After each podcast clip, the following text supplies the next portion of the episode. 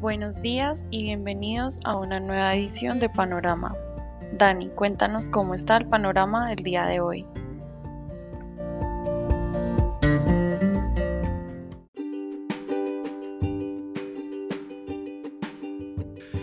Muy buenos días a los seguidores del podcast Panorama de Global Securities. Hoy, 22 de febrero de 2022, se está materializando lo que se había mencionado hace mucho tiempo, el interés de Rusia de controlar ya de facto las regiones, las regiones separatistas del este de Ucrania, lo que se llama el Donbass, Donetsk y Lugansk. Pues bien, ayer Putin eh, decidió invadir de manera humanitaria esas regiones, bueno, aunque ya para los Estados Unidos era simplemente el reconocimiento oficial de lo que estaban haciendo en este lado. La reacción inicial del mercado muy negativa, futuros del, del Standard Poor's 500 esta madrugada alcanzaron a caer el 1.9%, es decir, casi 2%.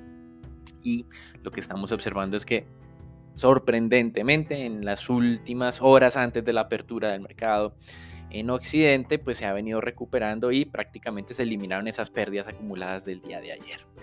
Con respecto a lo que se viene especulando con respecto eh, con relación a qué se viene, pues sin duda eh, eh, es como la reacción de Occidente.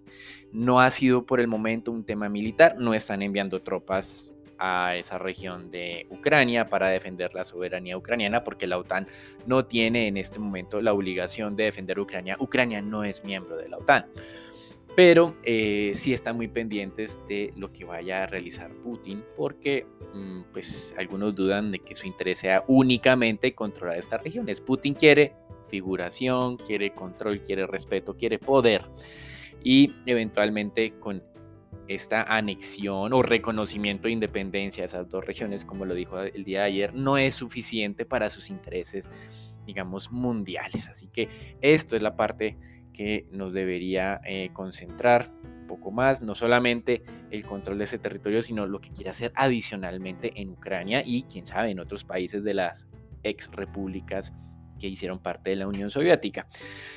Europa ayer cayó el 1.3%, hoy está plano. Así que aquí empezamos a ver algunos diferenciales. Estados Unidos ayer no abrió y hoy abriría en teoría plano. Europa ayer sí cayó y hoy no está recuperando esas pérdidas. Entonces de manera diferencial, como lo dice Deutsche Bank, la afectación va a ser más fuerte en Europa que en los Estados Unidos. En teoría sería natural porque el conflicto está ubicado geográficamente en esa región.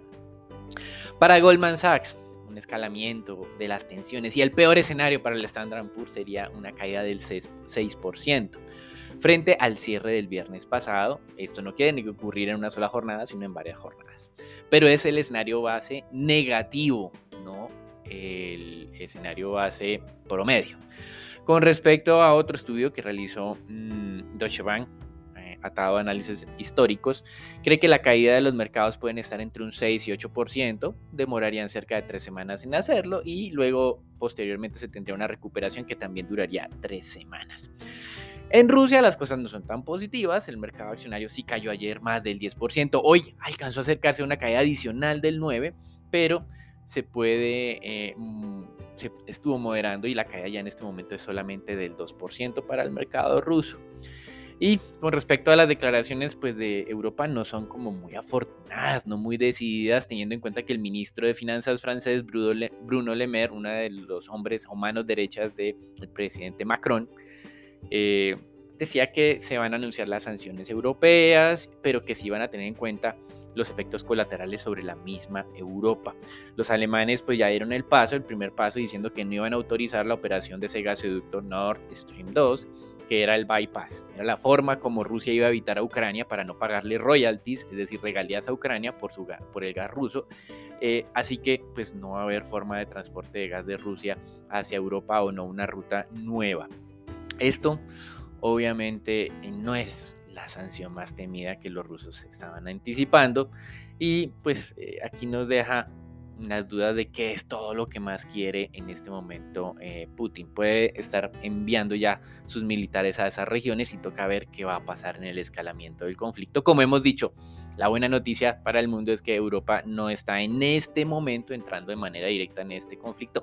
No quiere decir que no vaya a ocurrir, esperamos que no ocurra, que la disuasión europea y estadounidense sea suficientemente grande para Putin para que no siga avanzando más, pero digamos que hay que estar haciéndole seguimiento al respecto. Y hace unas semanas, recuerden lo que le había pasado a Biden, que decía que si era una incursión mínima, pues iba a ser sanciones mínimas. Si era una incursión grande, iba a ser una sanción grande. Todo el mundo se le fue encima cuando dijo que algo pequeño no iba a generar una respuesta agresiva por parte de los Estados Unidos. Pero lo que estamos viendo en la realidad del día de hoy, eh, las sanciones en teoría van a ser proporcionales, incursión pequeña, sanción pequeña, incursión grande, sanción grande, aunque nadie sabe que es una sanción pequeña y una sanción grande. Incursión pequeña es que se queden solo con esa parte de Donbass. Ahora la pregunta sobre Donbass es si es lo que están controlando en este momento los separatistas, que es un tercio de toda la región, o la región completa. Putin puede tensionar la cuerda y buscar el control de la región completa del Donbass, que tiene una ciudad Mariupol eh, muy cerca pues, a, con Puerto. Así que estos elementos pueden eh, generar, digamos, una reacción cada vez más fuerte por parte de eh, Occidente. Pero es donde estamos el día de hoy. De acuerdo a Reuters, em, los estadounidenses o la Casa Blanca de facto estaba digamos, reconociendo que Rusia ya controlaba esa región, así que no es nada nuevo, por eso las sanciones no parecen que vayan a ser, digamos, extraordinariamente grandes en este momento. Todo dependerá de lo que vaya a hacer Putin. Y además Rusia está acostumbrada a las sanciones. Ya lo enfrentaron con Crimea, no pasó nada. Así que en este momento eh, los mercados están más que todo a la expectativa de hacia dónde nos puede llevar este escalamiento. Mientras tanto, en el mercado de divisas, el dólar se fortaleció transitoriamente. El índice de XY, que ayer estaba en 95.9, esta madrugada alcanzó el 96.2, pero pues con este desescalamiento de la reacción estadounidense, o más bien la percepción del mercado de que Occidente no está reaccionando tan agresivamente, pues el dólar ha vuelto a, descender de los 96 unidades en el, en el DXY. Y el índice de monedas latinoamericanas estaba alcanzando esta madrugada 42.7 unidades, un nuevo máximo, es decir, las monedas latinoamericanas no se estaban debilitando todavía por estos anuncios de eh, invasión humanitaria rusa, rusa a una región de Ucrania. Eso sí, el rublo ruso se ha debilitado. Esta madrugada tocó su nivel más débil frente al dólar desde marzo de 2020, que era cuando estaba en pleno auge el inicio de la pandemia y nadie quería saber nada de mercados emergentes, solo comprar dólar. La cotización alcanzó esta madrugada 80 rublos con 96 centavos y, ya se había moderado por debajo de los 80 eh, rublos, estaba en este momento en 79 rublos con 30 centavos. En materias primas es el efecto más visible, sí, de esta primera incursión humanitaria de Rusia en Ucrania, con un nuevo máximo de cotización del Brent de 98 dólares en la madrugada de hoy, aumentando el spread frente al WTI a 3 dólares con 50 centavos. El máximo reciente de ese spread es de 4 dólares. Renta fija, pues pensábamos que iba a haber una avalancha de búsqueda de refugio, solo ocurrió esta madrugada. Las tasas de descuento de tesoros a 10 años descendieron a niveles del 1,85, pero ya antes de apertura de mercado estábamos regresando a niveles del 1,94, es decir, dos básicos por encima del cierre del día viernes. Ayer, recuerden, el mercado de renta fija de Estados Unidos estuvo cerrado. Razones para todos estos movimientos. Bueno, Rusia solo representa el 3% del PIB mundial. Es importante, pero es el 3%. No es un Estados Unidos, no es una China y no es una Unión Europea. Por otro lado, donde sí está haciendo afectación, pues sin duda, 11% de la producción mundial de crudo rusa. Así que aquí hay la consecuencia de ese miedo a sanciones de Rusia y de decisiones de, de, retaliación de Rusia hacia Occidente por ese mismo tipo de sanciones. Es el mercado de materias primas. O lo que es peor, 40% del gas eh, que consume Europa proviene de Rusia. Y entonces en este momento pues hay tensiones, hay bajos niveles de inventarios de gas en Europa y por eso pues los altos costos de la energía en Europa. En Alemania ayer tuvimos la publicación del IPP, 25% ¿por qué? Por costos de energía. Estos elementos sí son donde puede haberse algo de mm, impacto, desaceleración o efecto económico negativo, etcétera, etcétera. Pero al mismo tiempo si es impacto económico negativo, pues nos vamos a la expectativa de los bancos centrales. De corto plazo la subida de precios genera inflación, pero en efecto económico económico es desaceleración, entonces el mercado no sabe muy bien qué hacer en temas de renta fija. Si tasas arriba, tasas abajo, corto plazo en teoría es arriba, pero largo plazo por desaceleración económica sería a la baja. Así que todos estos elementos del día de hoy nos muestran una indecisión generalizada del mercado que obviamente continuaremos haciéndole seguimiento. Lo dejamos con el equipo de estrategia de Global Securities para que nos hable acerca de la economía colombiana y su mercado de valores.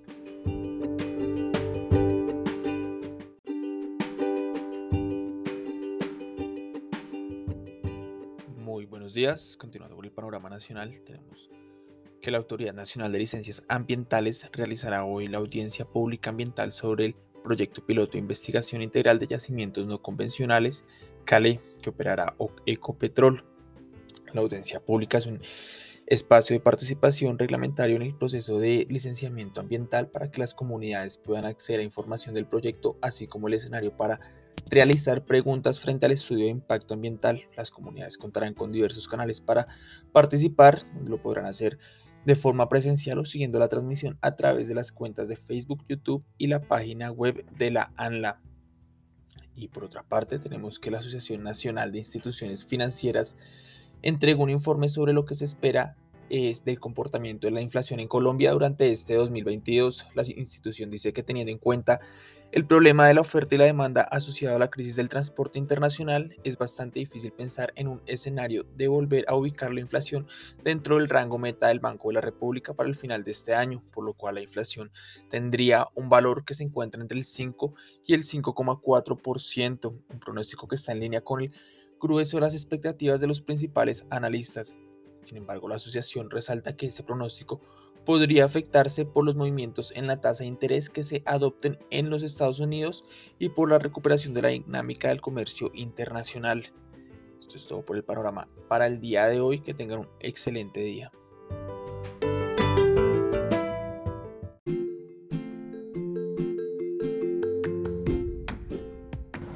Muy buenos días. Entrando al comportamiento de la renta variable, el mercado internacional continúa con el nerviosismo por las tensiones geopolíticas entre Rusia y Ucrania y experimentó retrocesos.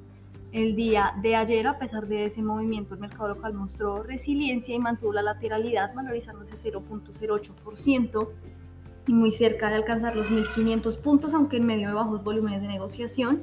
Se negociaron solo 65 mil millones de pesos y la especie más transada fue Nutresa con 21 mil millones.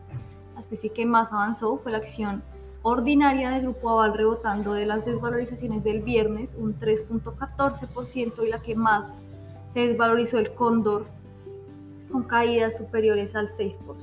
Por el lado fundamental, Grupo Éxito pondrá a disposición de la Asamblea de Accionistas la propuesta de repartir dividendos por 237.700 millones de pesos, equivalentes a 531 pesos por acción pagaderos en una cuota el 31 de marzo de 2022. Además, propondrá recompra de acciones de la compañía hasta por 147 mil millones de pesos.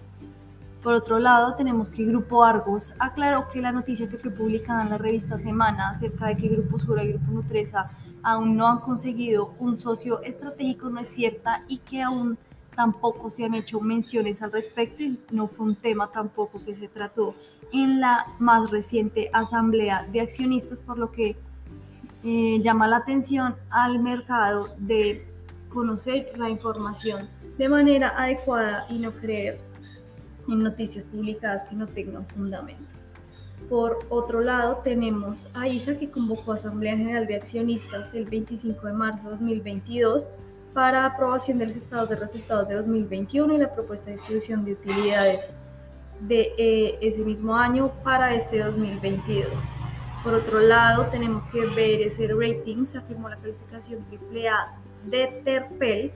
La decisión se fundamentó en los sólidos resultados financieros durante 2021 y considera la fuerte posición de negocio que Organización Terpel mantendría en el mediano y largo plazo. La compañía tiene presencia en cinco países en América Latina, cuenta con una participación de mercado relevante del negocio de combustibles y de lubricantes y sus marcas cuentan con un amplio reconocimiento y trayectoria. Además, resalta el respaldo del principal accionista de Terpel, la compañía de petróleos de Chile, COPEC, ya que a través de ella diversifica sus ingresos por geografía y crece de manera inorgánica. Por último, tenemos que Grupo Sura informó que la Junta Directiva aprobó una reforma a la composición de la misma. De los siete miembros de la Junta, actualmente cuatro son independientes y tres son patrimoniales. Ahora, tras la reforma, se espera que tres sean independientes y cuatro miembros sean patrimoniales, dándole espacio entonces muy probablemente a uno de eh, esos miembros que va a entrar de Grupo Gilinski a la junta directiva del Grupo Sura tras estos procesos de OPAS. Para el día de hoy se podrían experimentar desvalorizaciones generalizadas en el mercado local a cara de ese menor apetito por riesgo con el que arranca la jornada. Por el lado de la divisa colombiana, tuvimos una sesión de estabilidad, como mencionábamos el día de ayer, la operación se dio en modalidad next day, no habían operaciones en el mercado de divisas por el festivo en Estados Unidos, naturalmente el volumen de negociación fue bajo, solo 108 millones de dólares y la tasa de cambio en esa modalidad cerró en 3.948, que es una devaluación de unos 14 pesos con 50 centavos, donde para el día de hoy esperamos algo de presiones al alza en la moneda con resistencias en 3.966 y 3.976 soportes en 3.923 y 3.918 pesos por dólar.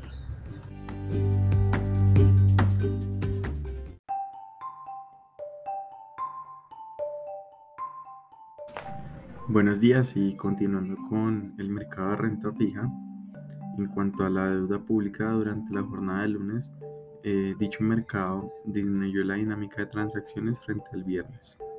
En particular, el volumen de negociación fue de 556 mil millones de pesos.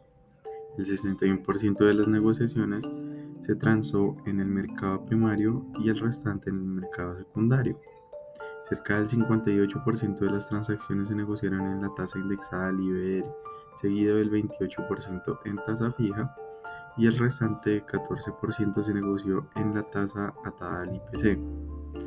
Las tasas de captación semanales referentes a la tasa ETF y las tasas CDT a 180 y 360 días se ubicaron en 4.06% para la ETF, un aumento de 6 puntos básicos, 4.67% para los CDTs a 180 días, un aumento de 20 puntos básicos. Y finalmente para los CDT a un año, es, la tasa se ubicó en 6.05%, un aumento de 2 puntos básicos. En cuanto a la renta fija internacional, eh, debido a que el día de ayer fue un día feriado en Estados Unidos, el Día de los Presidentes, los bonos del Tesoro americano a 10 años se mantuvieron en 1.929%. Esta mañana estos papeles amanecen en 1.94% mostrando una leve desvalorización. Frente a la deuda pública, durante la jornada de lunes, los testas a fija presentaron una desvalorización de 6.79 puntos básicos en promedio. El nodo con mayor variación se dio en los papeles con vencimiento en 2050 los cuales presentaron un aumento en la tasa de 10.6 puntos básicos. El aumento en las tasas fue de forma generalizada a través de todos los nodos en la curva. Siguiendo los test en pesos, los test en VR presentaron una desvalorización de 4.2 puntos básicos en promedio. La desvalorización fue mayor en la parte corta de la curva, especialmente en el título con vencimiento en 2023 puesto que presentó una desvalorización de 9.5 puntos básicos. El Ministerio de Hacienda y Crédito Público subastará títulos de corto plazo, TSO, mientras que en la jornada de mañana se llevará a cabo la subasta de tres nodos para la referencia en pesos. En particular, se llevará a cabo la subasta para los títulos con vencimiento en 2031 2042 y 2050. Por otra parte, durante la jornada de mañana, el título en la referencia VR con vencimiento en 2023 pagará cupón eh, durante la jornada de mañana. Esto es todo por hoy en nuestro podcast de Panorama. Esperamos que tengan un feliz día.